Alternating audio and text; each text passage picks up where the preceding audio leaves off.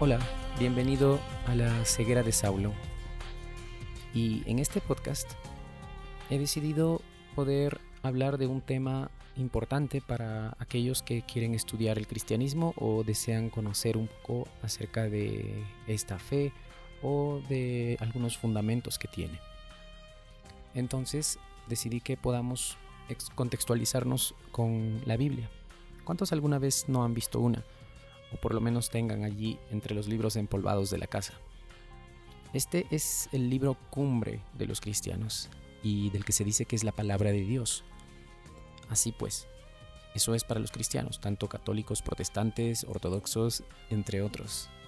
Sin contar también que es parte de la escritura o la Torah para los judíos. Sin embargo, ¿cuánto de la Biblia tú conoces? Si es que te consideras cristiano o si es que lo eres. ¿La has leído por lo menos una vez?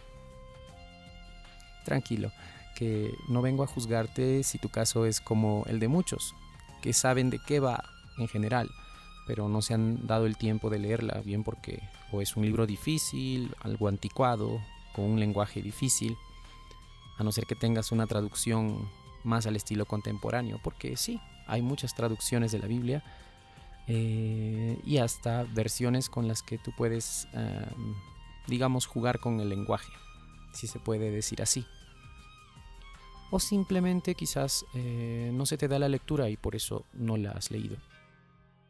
Pues no hay ningún problema. Algunos cristianos han tenido el gusto de escuchar las historias bíblicas en la escuela dominical y si no, han visto películas que suelen pasarse en épocas como la Navidad o en la Semana Santa, si vives en un país cristiano. En fin, de alguna manera en nuestra cultura diaria, cultura occidental y católica, especialmente en América Latina, en algún momento hemos oído hablar de una u otra historia que tiene justamente como fuente el texto bíblico. Tal vez has escuchado de Moisés como el que sacó de Egipto al pueblo, o de los diez mandamientos, o tal vez conozcas la historia del rey David cuando luchó con el gigante Goliat, o, tal vez el gran diluvio, o Sansón, el hombre fuerte que fue vencido eh, y también tentado por una mujer que se llamaba Dalila. Esta y entre otras muchas historias fantásticas y llenas de, digamos, que de todo lo que se encuentran entre las páginas de este libro, que se diría que es el más distribuido y vendido en el mundo occidental. De eso exactamente vengo a hablarte y te contaré a grandes rasgos toda la historia que cuenta la Biblia para que no te parezca tan extraño este libro o bien para que te enteres dónde y cómo surgen estos personajes tan pintorescos en esta en esta digamos epopeya, no sé cómo llamarlo, en esta historia grande de la Biblia, porque todos estos libros encierran en sí una historia, si es que quisiéramos eh, juntarlas como un hilo. No te voy a relatar la historia bíblica con tanto detalle, sino que voy a contártelo en unos minutos, de principio a fin. Eso es lo que se conoce como un panorama bíblico, para saber de qué trata desde el principio al final. Es bueno conocer en líneas generales la historia relatada en la Biblia para todos aquellos que desean profundizar más en el futuro, pero también a modo de cultura general para aquellos que simplemente están curiosos. Voy a dar algunos datos adicionales también que no están en la Biblia especialmente los que sucedieron entre el Antiguo Testamento y el Nuevo Testamento. Eh, y algunos otros datos en el Nuevo Testamento. Datos algunos históricos y otros de la tradición cristiana. Así que comencemos.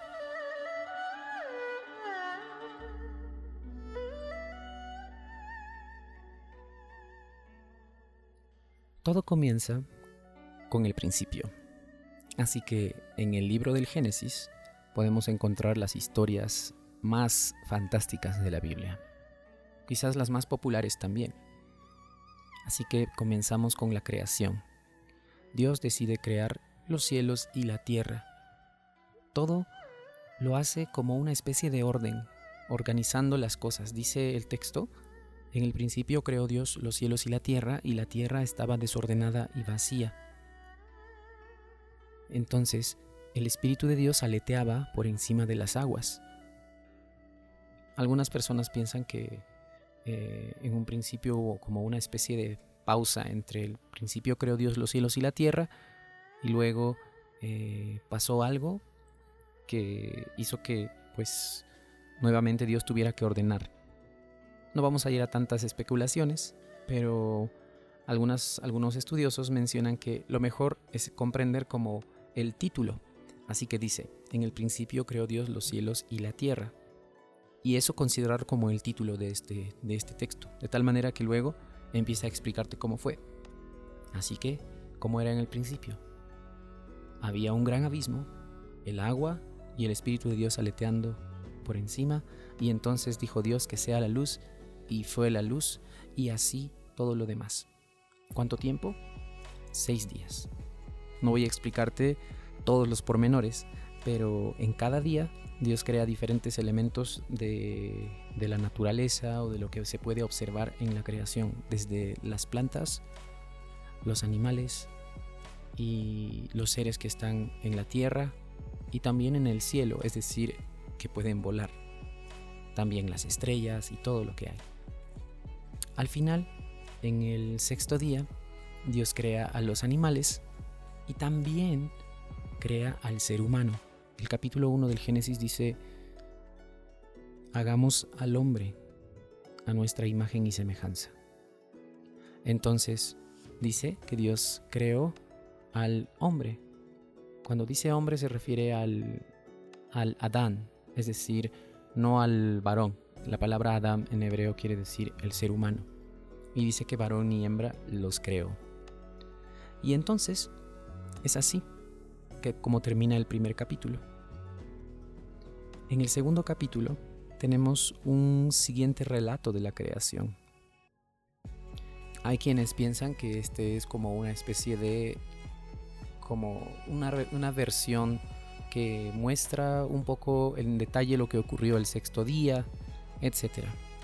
Pero lo que el mayor, eh, lo que los, estudiosos más serios piensan al respecto, voy a darme la atribución de decir que son los más serios, porque sí, realmente son ah, los que tienen quizás ninguna confesión específica, este, consideran que este es un, simplemente es una versión distinta de la creación. Y una de las razones es porque mm, comienza con que no había nada, que no había plantas, o sea, las plantas fueron creadas en el tercer día, eh, entonces no podríamos decir que, que, es una versión, digamos, más mm, pormenorizada del sexto día.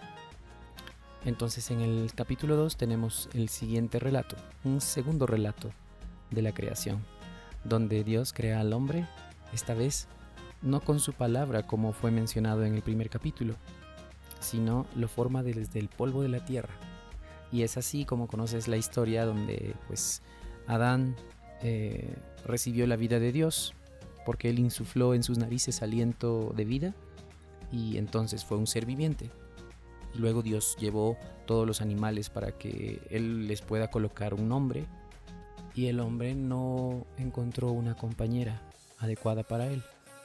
Así que Dios vio que, que estaba solo y entonces decidió que tendría que hacer una compañera para él. Y ahí tenemos la creación de Eva a partir de la costilla de Adán. Ya conocen la historia en que Adán eh, o Dios le hace tener mucho sueño, Adán duerme y entonces Dios de la costilla de él hace a Eva.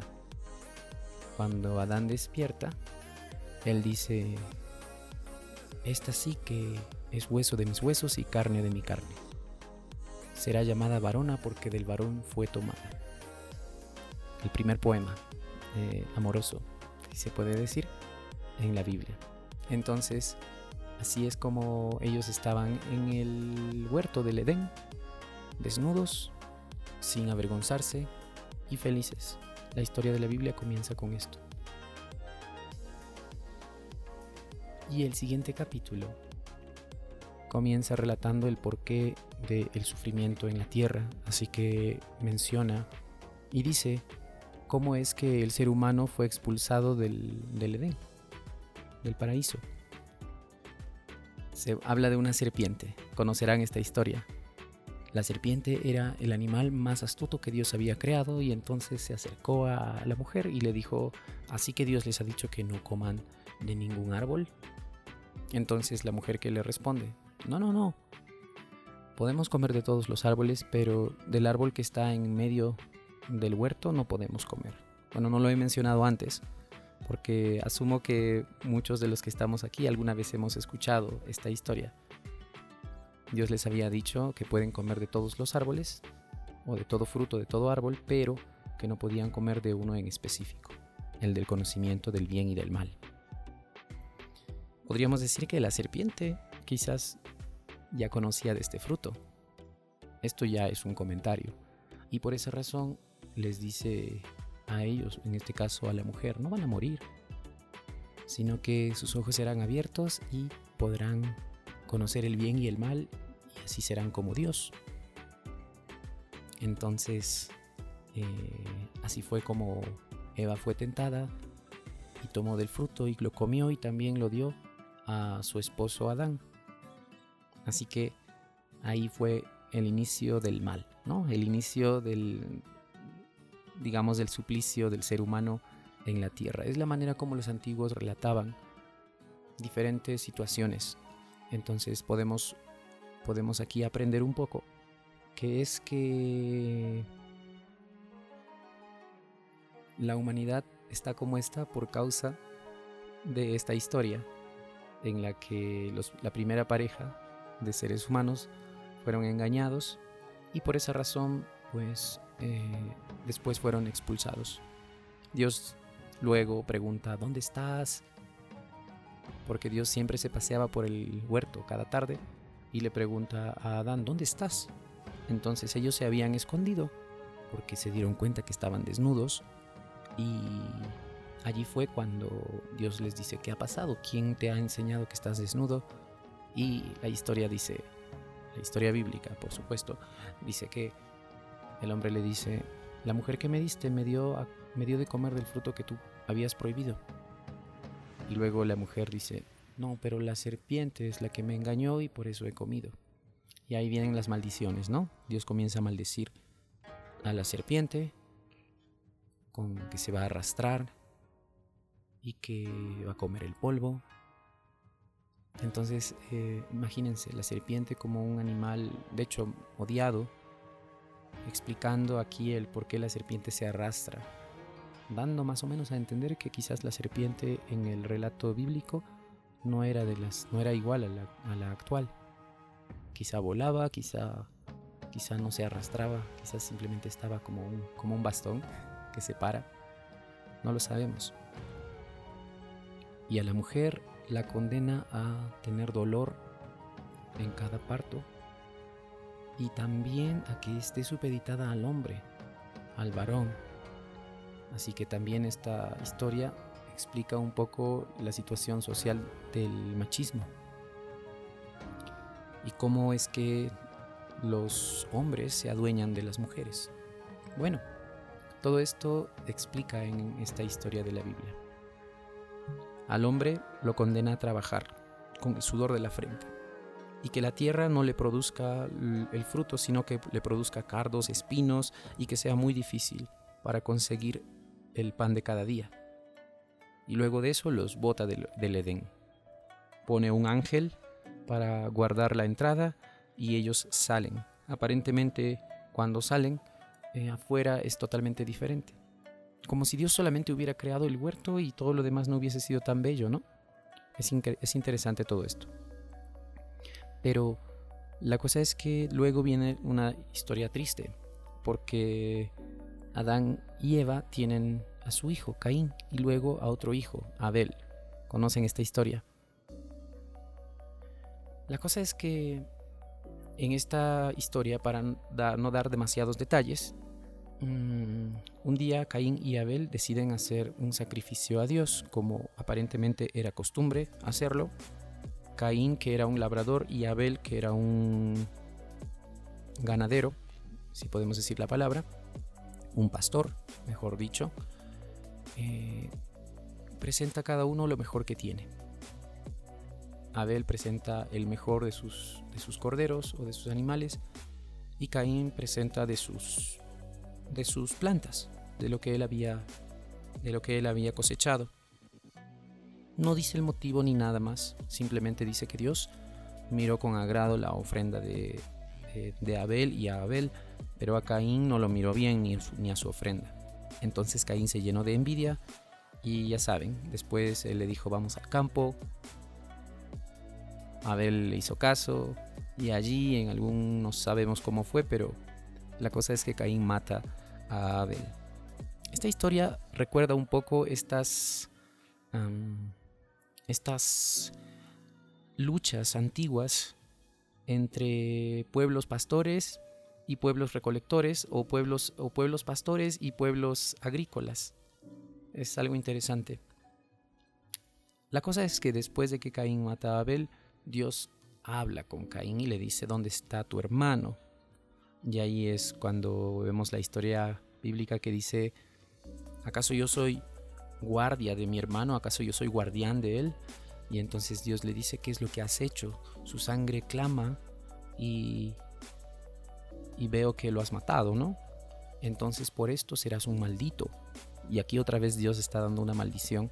En este caso a Caín le dice que va a ser un errante, que va a ir por, por el mundo eh, como un extranjero. Entonces em, le pone una marca también para que otras personas no lo mataran. Uy, aparecen otras personas. Y esta no es mi equivocación, chicos. Esta no es mi, equivocación. Eh, ya la Biblia asume que hay, que hay otras personas. Entonces, es así que Caín se va lejos. Y dice que también allí lejos conoce a su esposa y luego tienen hijos y todo, y, todo pasa eso, todo lo demás. La Biblia no tiene por qué explicarte el, bueno, el relato bíblico no te va a explicar qué es, eh, qué es lo que pasó allí. Existen muchas discusiones al respecto. Pero en el mundo antiguo estas historias no tenían por qué explicarte todo, a todo detalle qué era lo que pasaba. En realidad eran como historias que te intentaban explicar la realidad.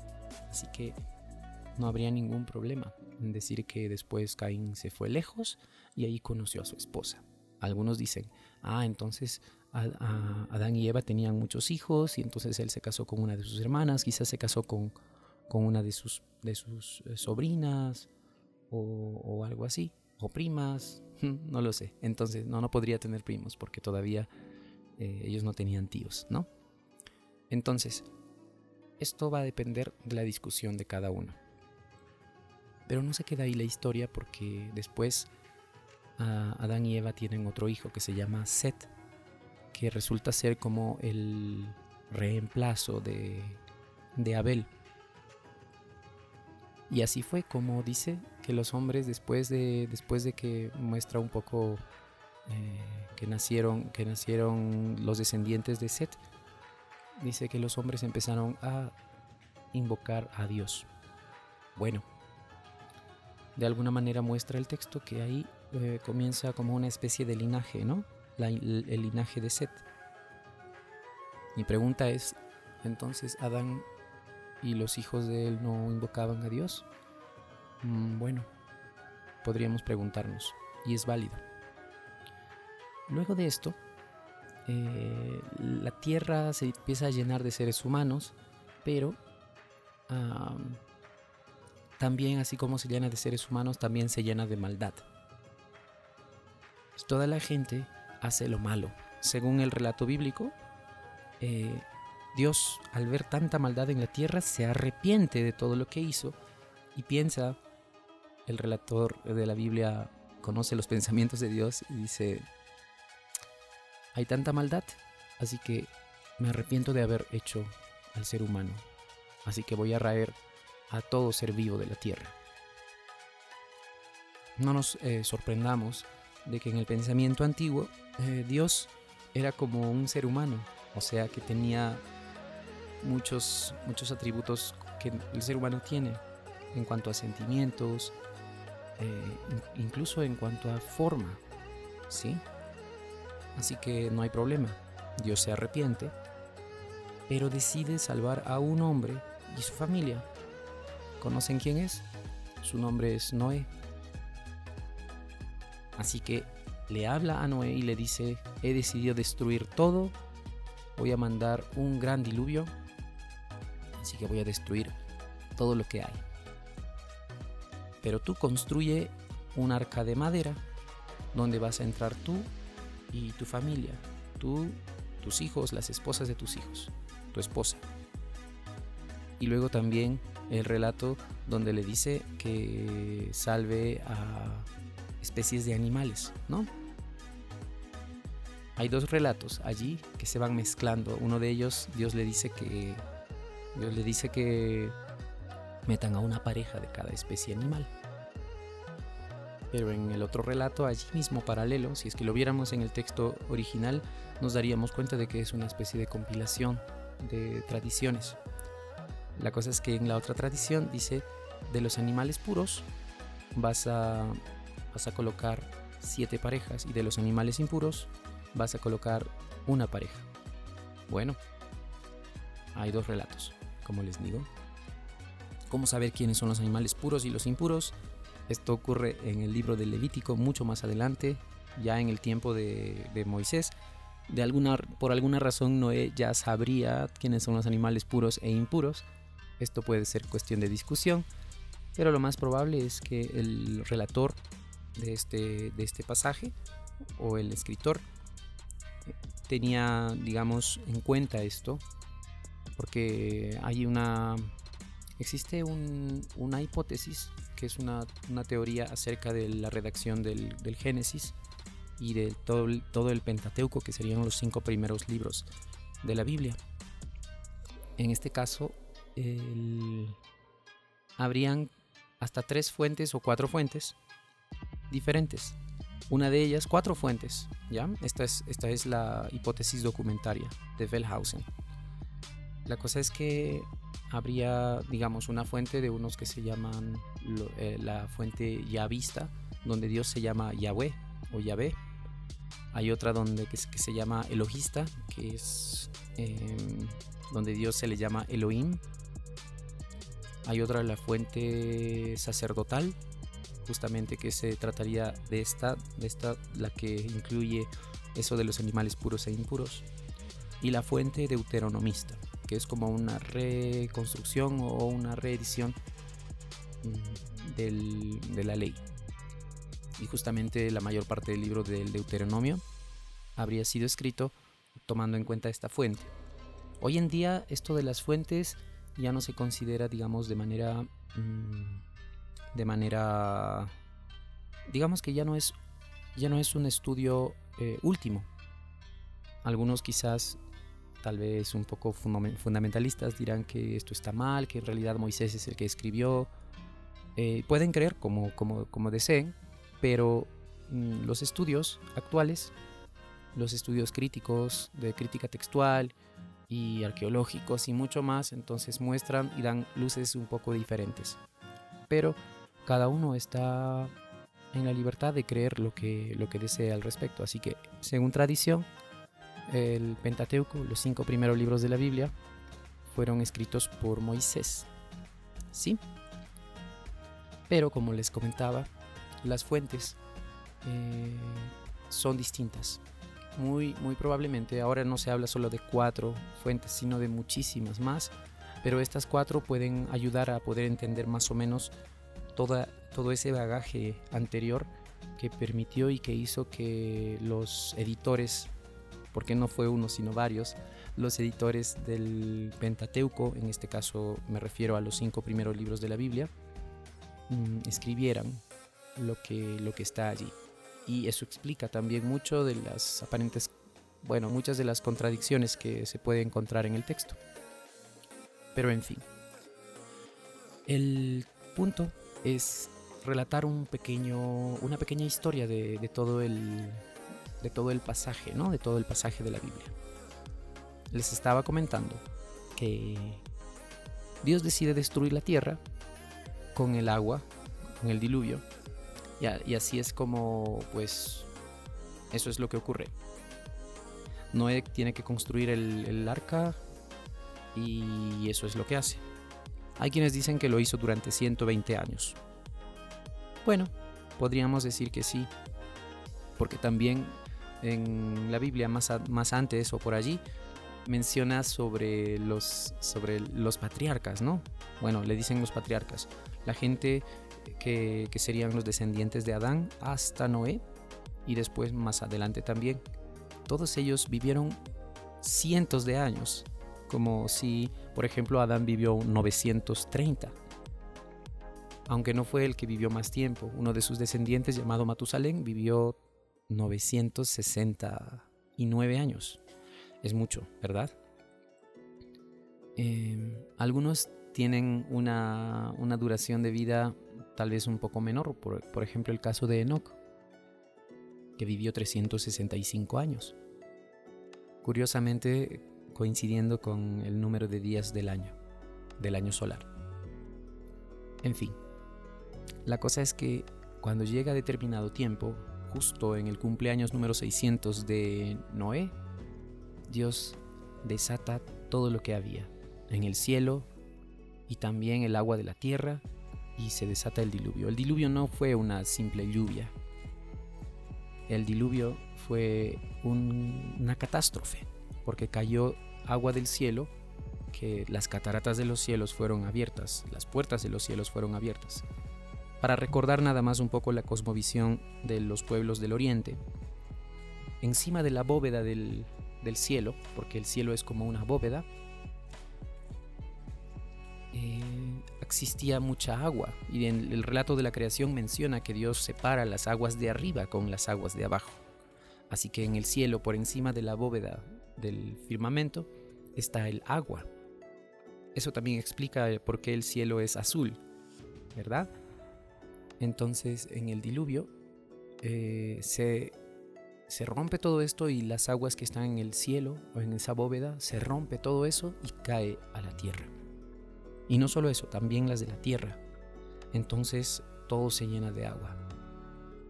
Como si fuera toda vez, otra vez en el principio, donde, donde estaba el abismo y el agua. Como si todo hubiera vuelto otra vez al, estado original. Ahora, este relato que estoy comentando parece que fuera un diluvio universal, ¿verdad? Pues sí, al parecer el autor cuando escribió esto no estaba pensando en un diluvio, local como algunos creen, estaba pensando realmente en un diluvio a escala de todo el mundo. Ellos no sabían que el mundo era un globo ni nada por el estilo, pero era todo el mundo. Y también por esa razón habla de las cataratas de los cielos, ¿no? Entonces realmente fue como un cataclismo, pero los que estaban dentro del arca se salvaron.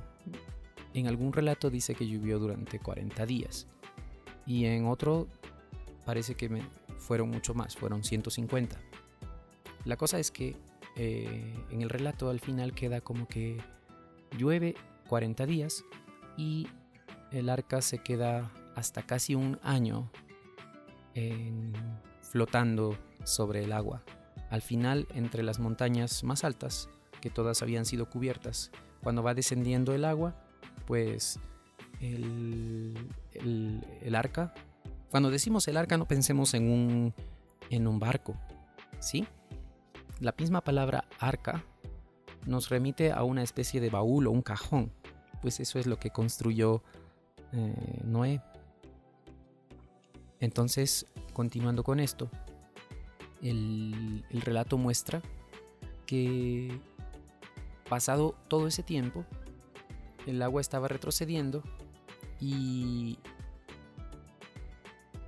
para ver si es que ya había agua, o que perdón, para ver si había tierra, Noé mandó primero a un cuervo y luego mandó palomas. Al final la paloma ya no volvió, que significaba que ya había encontrado tierra. Antes, la anterior palomita había traído también unas ramas de olivo, lo cual ya significaba que ya había tierra en algunos lugares. Entonces, llegó el momento y el arca se posó sobre las montañas del Ararat, según lo que relata el texto. Y así fue como finalmente él y los animales y todo lo que había en el arca salen para poblar nuevamente la tierra. No hace sacrificios a Dios. Y Dios promete nunca más destruir la tierra con un diluvio y coloca la señal en el cielo que sería el arco iris para prometer esto, para recordar que nunca más destruirá la tierra con agua. Para hacerles un spoiler, en el Nuevo Testamento después dice que la tierra está reservada para el fuego ahora. Así que eso de no les voy a destruir la tierra con agua tiene un truco por detrás. Pero sí, las voy a pero sí la voy a destruir con fuego, como se dice. Pero eso no es parte del relato del Génesis. Así que es así como termina esta parte. Y entonces, después de ello, Dios les, les, dice la, les dice la promesa de que no va a destruir más el cielo, perdón, la tierra. Entonces les dice que se distribuyan por toda la tierra y que la pueblen. ¿Y, qué pasa después? Bueno, el relato dice que eh, empieza a contar diferentes pueblos también que hay en la tierra, dependiendo de los hijos de Noé, que son Sem, Cam y Jafet, que al parecer estos tres, de acuerdo al relato, son los que representarían a toda la humanidad. Los semitas serían aquellos pueblos del oriente, del oriente medio, y todos los, digamos, pueblos emparentados con los hebreos. Luego estarían los de Cam, ¿sí? los hijos de Cam, tal vez los que han poblado el África, incluyendo a los egipcios, y los de Jafet, que se dice que poblaron el norte y más allá lejos, que serían los europeos y quizás incluso los asiáticos del lejano oriente. Bueno, entonces la cosa es que después hay un relato interesante donde los hombres al parecer quieren hacer algo juntos y dicen, hagamos una ciudad grande y en ella construyamos una gran torre que llegue hasta el cielo. Y entonces se propusieron hacer esto. Y también menciona después en ese capítulo, justamente el capítulo 11 del Génesis, que todo el mundo hablaba el mismo idioma y que hablaba, usaban las mismas palabras. Así que todos se entendieron y decidieron emprender esta tarea. Entonces Dios los escucha y dice que desciende a la ciudad para ver qué están haciendo. Y Dios dice, bueno, lo que, estos hombres están queriendo hacer nadie los va a detener. Entonces hagamos una cosa. Y no dicen ni siquiera el por qué, pero dice, hagamos una cosa. Dios hablando en plural. Descendamos y confundamos el lenguaje de ellos. Entonces, eso es lo que pasa. Dios desciende a esta ciudad, a esta torre y lo confunde el lenguaje de ellos para que no puedan concluir esta obra. Y así fue como ellos fueron dispersados. Al parecer este relato explica la, digamos, la variedad de idiomas en el mundo. ¿Sí? Pero antes ya fueron explicados en el capítulo anterior de la Biblia, ya explicaba de idiomas y de pueblos, así que es un poco aparentemente contradictorio. Sin embargo, bueno, es posible armonizarlo de todas formas. Lo cual eh, no siempre es lo más, lo más sano, pero eso es lo que ocurre. Al final, todos los pueblos se, se dispersan y así fue como ese lugar fue llamado Babel. De Babel proviene Babilonia, ¿sí? Así que esta torre probablemente era una especie de, de pirámide escalonada como los sigurat de la, de la antigua civilización mesopotámica. Entonces, ahí termina el relato del Génesis 11, o de los, del Génesis del 1 al 11. Más adelante, en el siguiente programa, mencionaré lo que pasó después, porque sé que he tomado mi tiempo para poder explicar un poco esta parte, incluso con algunos comentarios. Sé que no es demasiado profundo, pero si no tomaría muchísimo más tiempo. Así que muchas gracias por muchas gracias por escuchar eh, La ceguera de Saulo. Si te gustó lo que escuchaste y crees que puedes volver por aquí, entonces no dudes en seguir este podcast y si crees que vale la pena que más personas se enteren, comparte este episodio en tus redes sociales. Recuerda que la fe viene por el oír y la incredulidad por ver. ¿Qué pasaría si escuchas y ves al mismo tiempo? Acompáñame en este experimento. Hasta pronto.